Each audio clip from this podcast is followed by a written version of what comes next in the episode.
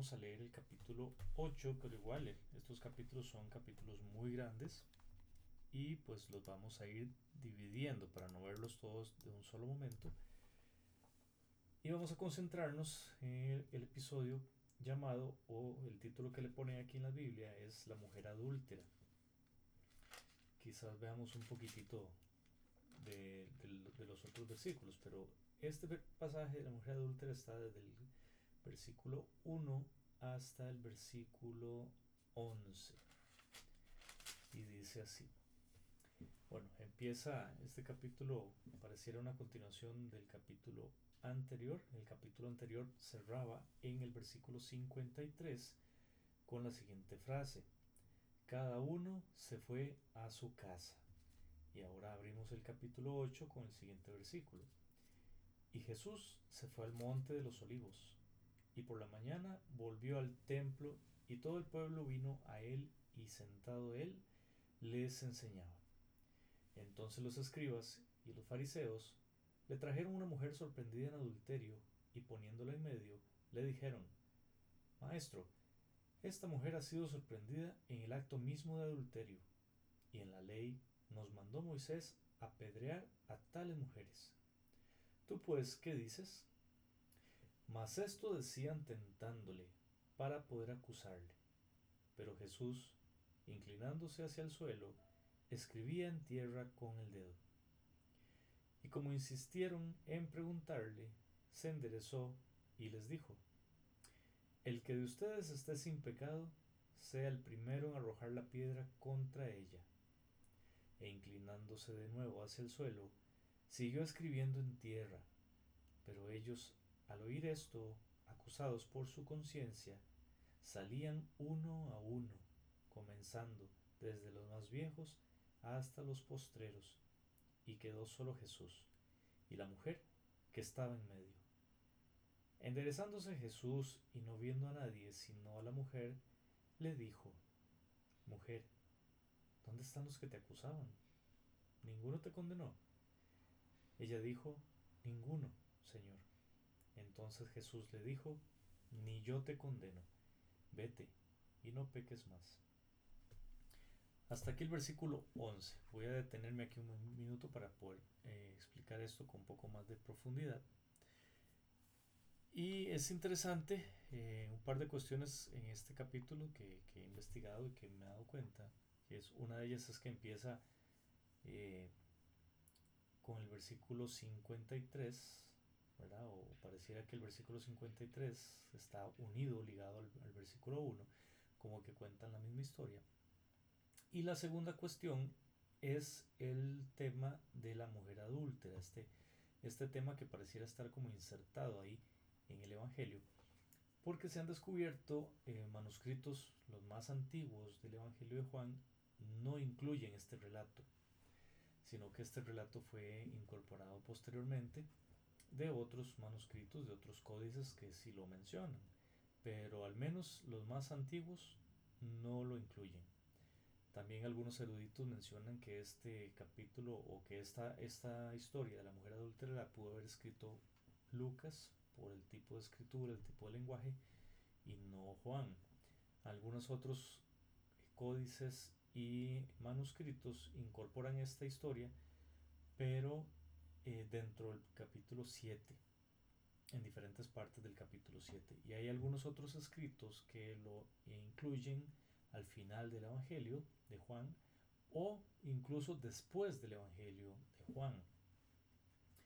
Pero indistintamente de por qué lo colocaron aquí o no, vamos a aprender de esta historia lo que nos compete, sacar el principio espiritual y aplicarlo a nuestras vidas y tratar de entender un poco el contexto de por qué está pasando lo que acabamos de leer.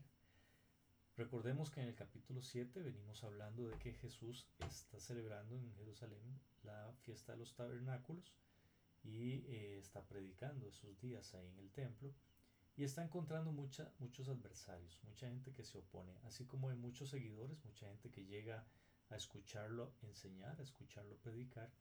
Hay muchos fariseos, muchos escribas, muchos judíos que más bien están buscándole alguna falla, algún punto para criticarlo, para, para negar su, eh, su misión, para negar su, su, divinidad, para negar esa, eh, ese poder que, que, él menciona que tiene parte de Dios, porque él hace lo que Dios le dice que tiene que hacer.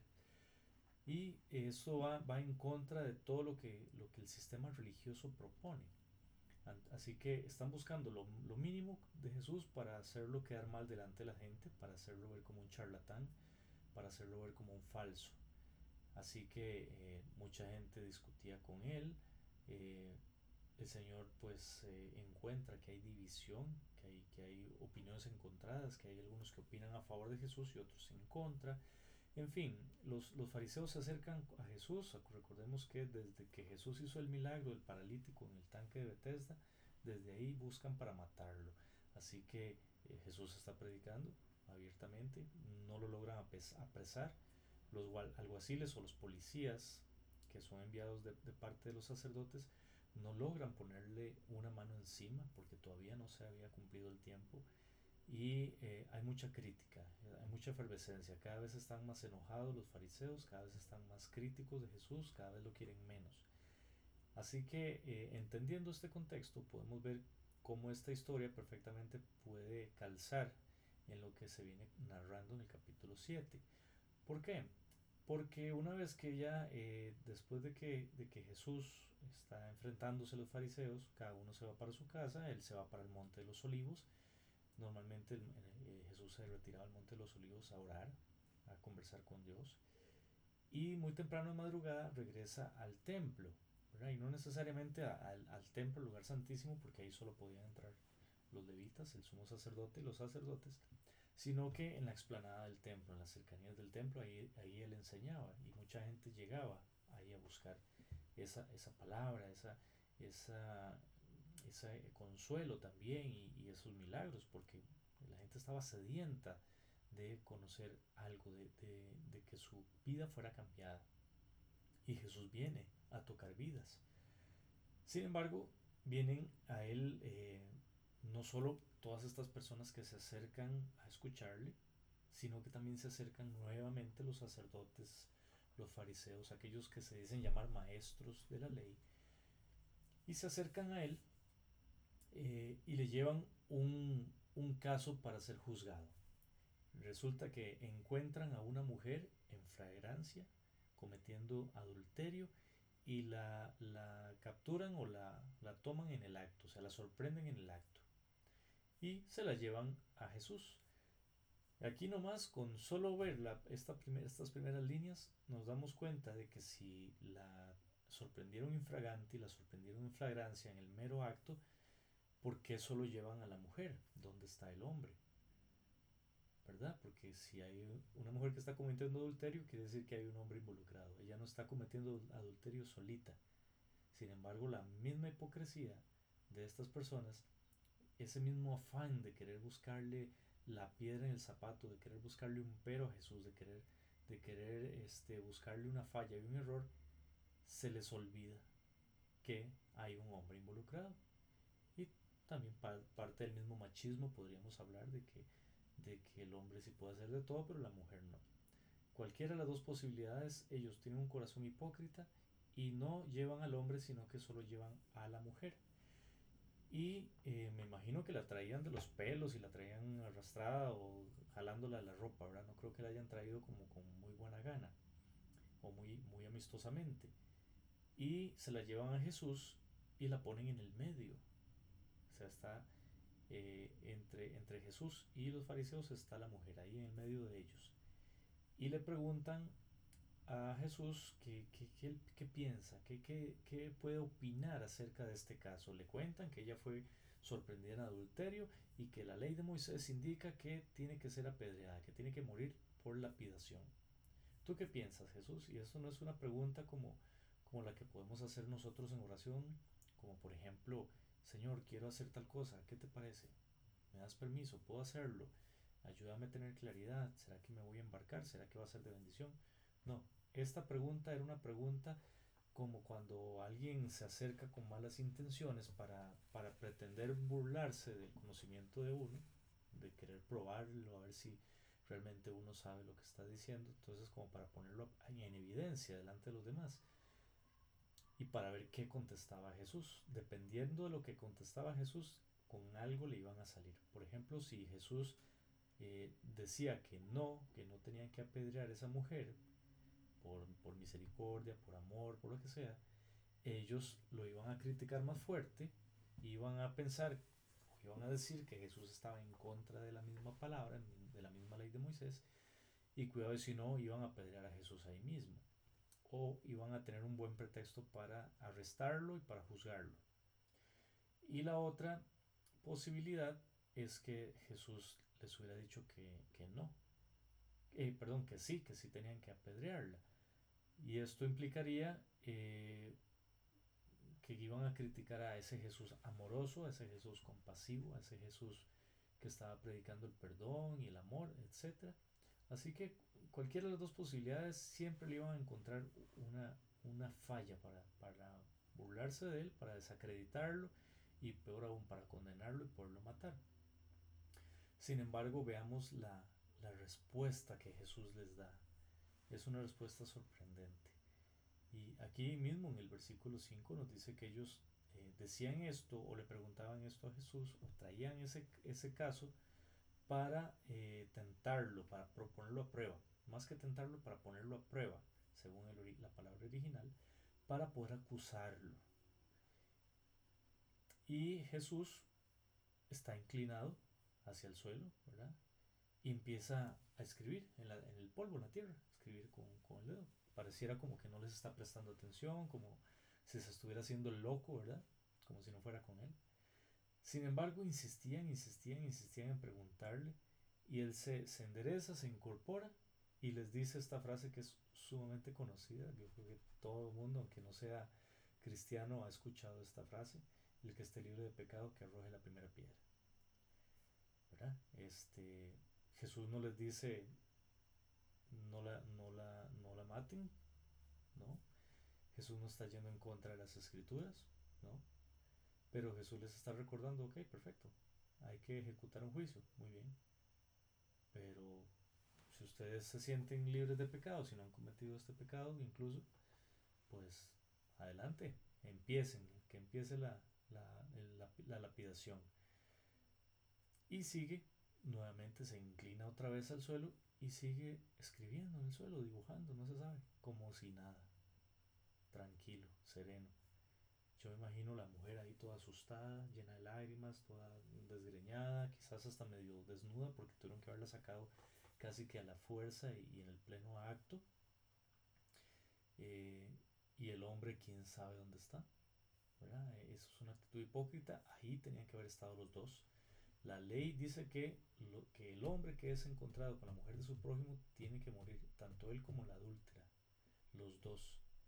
Y la ley habla de él, no habla de ella como adúltera, habla de él cuando comete el adulterio. Así que esta mujer pudo haber sido eh, soltera y, estaba con un hombre casado, o eh, pudo haber sido casada y se metió con un hombre que no era el marido de ella. En fin, para hacer la distinción ¿verdad? entre adulterio y fornicación. El adulterio se trata de dos personas que están siendo infiel a su esposo o a su esposa, que están rompiendo ese vínculo matrimonial. Pero las personas que están ahí, ¿verdad? Eh, es al escuchar estas palabras de Jesús que les dice, bueno, el que esté libre de pecado que arroje la primera piedra, al escuchar esto, su conciencia los empieza a acusar. O sea, la culpa no los deja actuar. El, el, poder que hay en esas palabras de Jesús es tal que los confronta, que su corazón se ve expuesto, se ven acusados por ellos mismos, por su conciencia, y dice que empiezan a abandonar, empiezan a soltar las piedras en la tierra y empiezan a irse uno por uno, comenzando desde los más viejos hasta los más jóvenes. ¿Y por qué menciona esta parte, verdad, tan específico de, detallar cuál fue el orden en que, en que empezaron a irse? Porque los más viejos son los que han vivido más, muchos más años, y por ende han acumulado más pecado. Así que el más viejo tiene más culpa, tiene más pecados cargando en su espalda y es el que primerito se va, es el que primero le cae el guante, como decimos nosotros tradicionalmente o popularmente. Y ya los más jovencillos también, eh, creyéndose impecables, creyéndose que, que, ellos no tenían nada, poco a poco el Espíritu les va revelando en su corazón que tienen, que han cometido cosas que no están bien y que no tienen ningún derecho de venir a juzgar. Eh, así que también se terminan yendo. Cuando ya se han ido todos, Jesús sigue escribiendo en el suelo, cuando ya se han ido todos, se incorpora, se restablece otra vez, se levanta del suelo y se pone frente a la mujer y le dice, ¿dónde están los que te acusaban? ¿Alguno te condenó? Y porque imagino que la mujer estaba desconsolada, llorando, ¿verdad? Entre nervios, entre susto, entre también arrepentimiento. Y entonces Jesús le dice, ninguno te condenó. Y ella le responde, ninguno, Señor. Y esto es sumamente clave, esta palabra que ella pronuncia, Señor, porque ella está reconociendo a Jesús como Señor. Lo está reconociendo como ese Salvador que literalmente le ha salvado la vida de no morir apedreada, pero de que también es la esperanza de vida eterna. Así que entre el arrepentimiento de la mujer, que muy posiblemente sus lágrimas demostraban arrepentimiento, entre el susto y el, y, el, y el, dolor y la angustia de ver que iba a morir, también hay arrepentimiento, porque Jesús le dice, yo tampoco te condeno, anda y no peques más. ¿Y por qué Jesús está seguro de decirle no te condeno? Porque ya en su corazón ella demostró un arrepentimiento, porque acordémonos que la condenación es no aceptar a Cristo, no reconocerlo, no por nuestro pecado, sino no reconocerlo a Él. Esa es la condenación. Y si Jesús le dice no te condeno, quiere decir que ella lo reconoció. En su corazón ya ella sabía lo que estaba, a quién tenía al frente y eso también produce obviamente un arrepentimiento, que muy posiblemente, como les digo, ella estuviese eh, demostrando ese arrepentimiento a través de las lágrimas. Y es interesante cómo como menciona que Jesús escribe con, con el dedo, empieza a escribir o dibujar, no sabemos. Pero hay algunas referencias en las escrituras que quizás nos pueden dar alguna luz para poder entender un poquito más, para poder incluso dialogar o hipotetizar acerca de lo que pudo haber estado escribiendo Jesús. No lo sabemos, la Biblia no lo dice, pero como les digo, con estos otros pasajes quizás, quizás podamos entender un poquito eh, a lo que se refiere este pasaje. Porque este pasaje no se trata de una mujer cometiendo pecados, se trata de la gracia del Señor, se trata del juicio del Señor, del juicio de Dios. Que ese juicio de Dios para nosotros los pecadores se ejecutó hace dos mil años en la cruz del Calvario. Ahí sobre esa cruz, sobre la vida de Jesucristo, el juez eterno, nuestro Padre, declaró juicio, hizo justicia por el pecado del mundo, porque la paga del pecado es muerte. Y Dios, como un juez justo, tiene que ejecutar sentencia. Y sí, la paga es muerte. Esa muerte que nos tocaba a nosotros recayó sobre Jesucristo y Jesucristo pagó la condena por el pecado de esa mujer, por el pecado suyo, por el pecado mío, por el de toda la humanidad. Y este dedo de Dios, eh, hay otros pasajes que podemos eh, mencionar que hablan de la mano o de la intervención de la mano o del dedo de Dios. Uno de ellos está en Éxodo 20, eh, cuando Moisés está en el monte. Dios le revela los diez mandamientos, le da su palabra y el mismo dedo de Dios escribe sobre las piedras, sobre, sobre dos tablas de piedra. Ahí sobre esas dos tablas de piedra queda plasmada la ley de Dios, su testimonio, su jurisprudencia, su justicia. Todos somos juzgados, eh, antes de Cristo éramos juzgados conforme a la ley. Ahora estamos en gracia, estamos siendo juzgados por lo que ya Jesús hizo en la cruz. Quiere decir que ya no tenemos condenación. Pero, ¿qué, qué representan las tablas de la ley? El testimonio de, de Dios. Cuenta lo que es Él. Cuenta que Él es un Dios justo. Es la justicia de Dios. Así que habla de justicia. Habla de juicio. Luego tenemos otro pasaje en el libro de Daniel. Daniel es 5, si no me equivoco, donde el nieto del rey de Babilonia, Nabucodonosor, que eh, se le llama Belsasar, eh, hace una fiesta en su, en su palacio, profana los instrumentos que se había robado su abuelo del templo judío hace algunos años atrás, hace orgías, hace un montón de situaciones y eh, de repente se le aparece una mano, una mano flotante que empieza a escribir en la pared. Unos textos que, que, nadie reconoce, que nadie sabe lo que está escribiendo, pero la gente se llena de pánico, se, dice que, que sus piernas no lo aguantaron y empezó a temblar del miedo y cayó de rodillas del susto de ver una mano ahí flotando sin ningún cuerpo, solo la mano. Mandan a llamar a Daniel, que Daniel era el asesor, digámoslo así, el sabio, y eh, Daniel en el espíritu le dice que, eh, que ese es un mensaje de parte de Dios, que se ha decretado juicio a la vida de, de Belsasar, que se le han contado sus días, que se le ha encontrado culpable. Mene mene tekel upersim es la palabra en, hebreo que quiere decir que eh, sus días han sido contados, ha sido pesada, sus obras en la balanza y se ha hallado culpable. Así que vemos cómo la intervención de este dedo de Dios está estrechamente relacionada con el juicio, con el juicio de Dios, con el juzgar, con el juzgamiento para una condena. Así como los diez mandamientos es un juzgamiento para condenar a alguien si peca o no peca. Luego tenemos otra, otro pasaje donde se menciona también el, el dedo de Dios que es, un pasaje que está en Lucas 11:20, cuando Jesús les menciona que, eh, que Él, por el dedo de Dios, echa fuera demonios. Y si esto hace Él, es porque el reino de Dios ha llegado. Así que también hay una, una mención del dedo de Dios en cuanto a, Jesús está diciendo que Él echa demonios por el poder de Dios, por el poder de su Padre, por el dedo, por, la mano, por la obra del Padre, Él puede hacer esas cosas.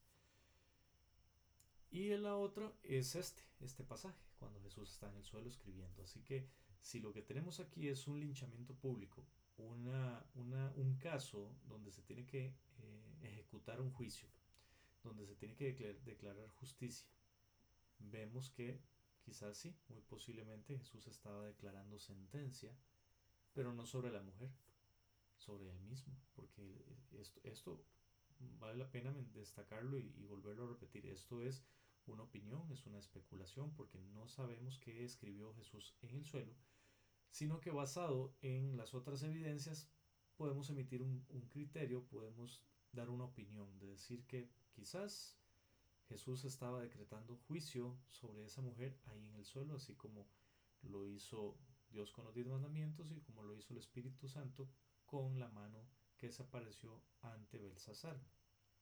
Y efectivamente, estos hombres trajeron a la mujer para, eh, querían ejecutar un juicio sobre ella, matarla.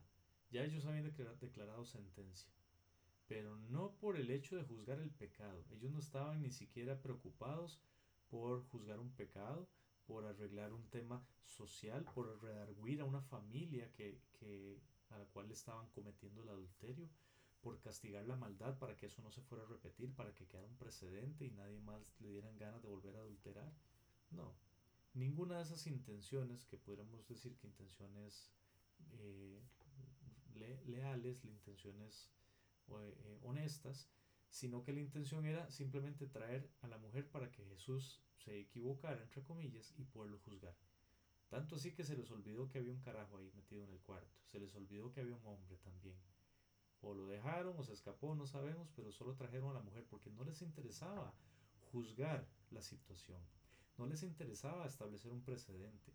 No les interesaba aplicar la ley. Lo único que querían era encontrarle un pero a las palabras de Jesús para juzgarlo y para condenarlo. Así que el juicio no era solo para la mujer.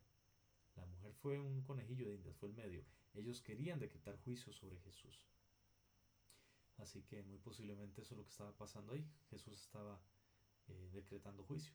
Y vemos cómo ese juicio vino sobre Jesús algunos días después y fue ejecutado en la cruz del Calvario y la ira de Dios, su justicia, recayó sobre él, fue aplicada sobre la vida de Jesús. Y todavía más nos, nos refuerza esta opinión que estamos emitiendo el hecho de que Jesús le diga esas palabras. ¿Dónde están los que te condenan? ¿Te condenó alguno? No, pues yo tampoco te condeno. Así que ahí está. Jesús la perdonó. Él no la condenó, sino que la condena cayó sobre él. Porque Dios es un Dios justo. Dios no puede pasar por alto el pecado. No es que Jesús está siendo permisivo con ella, alcahueta con ella, diciéndole, no, tranquila, no, no fue nada. No, él lo que le está diciendo es, si pecaste, yo no te condeno, porque esa paga por ese pecado me va, me va a caer a mí. Yo voy a pagar por ese pecado. Pero te pido que, no peques más, que vivas bajo mi palabra en obediencia. Eh, porque cada vez que ella ejecutaba este, este pecado de adulterio, estaba pecando contra ella misma, pecando contra la persona con la que también estaba adulterando, dañando ambas familias, en fin, es un pecado que trae mucho dolor y mucha destrucción. Y Jesús es sabio, decir, no peque más. Pero ese no peque más es porque vamos a perder la salvación, o porque no te voy a perdonar, o porque no te voy a salvar, o porque te voy a quitar la salvación. No, no, no. Él ya una vez que nos perdonó la primera vez, ya nos perdonó por todo, incluso por aquellos pecados que ni siquiera hemos cometido. Él nos perdonó todo. Pero nos dice que no pequemos para que no suframos, para no traer dolor a nuestra vida y no traer dolor y sufrimiento a nuestros seres queridos, a nuestros amigos, a nuestros vecinos, a nuestro prójimo. El pecado es como una bomba, el pecado destruye nuestra vida y destruye a los demás. Y Jesús lo sabe y por eso nos dice no pequemos más. Y en Romanos 8, 33 y 34, ya para cerrar con, este tema de la mujer adúltera, nos dice lo siguiente. Viendo la, viendo la palabra que le dice Jesús o la pregunta que le hace Jesús a la mujer diciéndole, ¿quién, ¿dónde están los que te condenan? ¿Te, te condenó alguno? Yo no te condeno. Y veamos lo que dice Romanos 8, 33 y 34. ¿Quién acusará a los escogidos de Dios? Dios es el que justifica. ¿Quién es el que condenará? Cristo es el que murió, más aún, el que también resucitó, el que además está a la diestra de Dios, el que también intercede por nosotros. Así es, Jesús es el intercesor, es el que pide, el que clama por nosotros ante el Padre es el que está intercediendo por nosotros de día y de noche ante el Padre para apelar a su, a su misericordia, a su bondad, a su gracia, a su favor. No nos confundamos, no pensemos que existe otra entidad espiritual que intercede por nosotros, sino que es el mismo Jesús. Démosle los créditos a Él, reconozcámosle que Él fue el que murió por mi pecado y el suyo, resucitó para darnos vida eterna y sigue siendo propicio y favorable a nosotros todos los días porque Él está intercediendo ante el Padre. Está clamando por nosotros ante el Padre. Maravillosas estas palabras que nos llenan de mucha fe, nos dan mucho ánimo de ver el Dios que tenemos, de ver cuánto nos ama Jesús, que su obra en la cruz fue completa para salvarnos, que resucitó al tercer día para darnos vida eterna y que está allá en la presencia del Padre a su diestra, defendiéndonos, hablándole bien al Padre de nosotros y pidiéndole por nosotros, que nos ayude con los problemas, que, que nos ayude con, con ese tema que hemos puesto en oración. Así que agradezcámosle cada vez que podamos, agradezcámosle a Jesús. Cada vez que nos recordemos, agradezcámosle a Jesús por todo eso que hace por nosotros de una manera desinteresada, porque nos ama nos ama y lo único que nos pide es que creamos en Él, que tengamos fe y que le seamos obedientes a su palabra para que nos vaya bien y tengamos una vida abundante.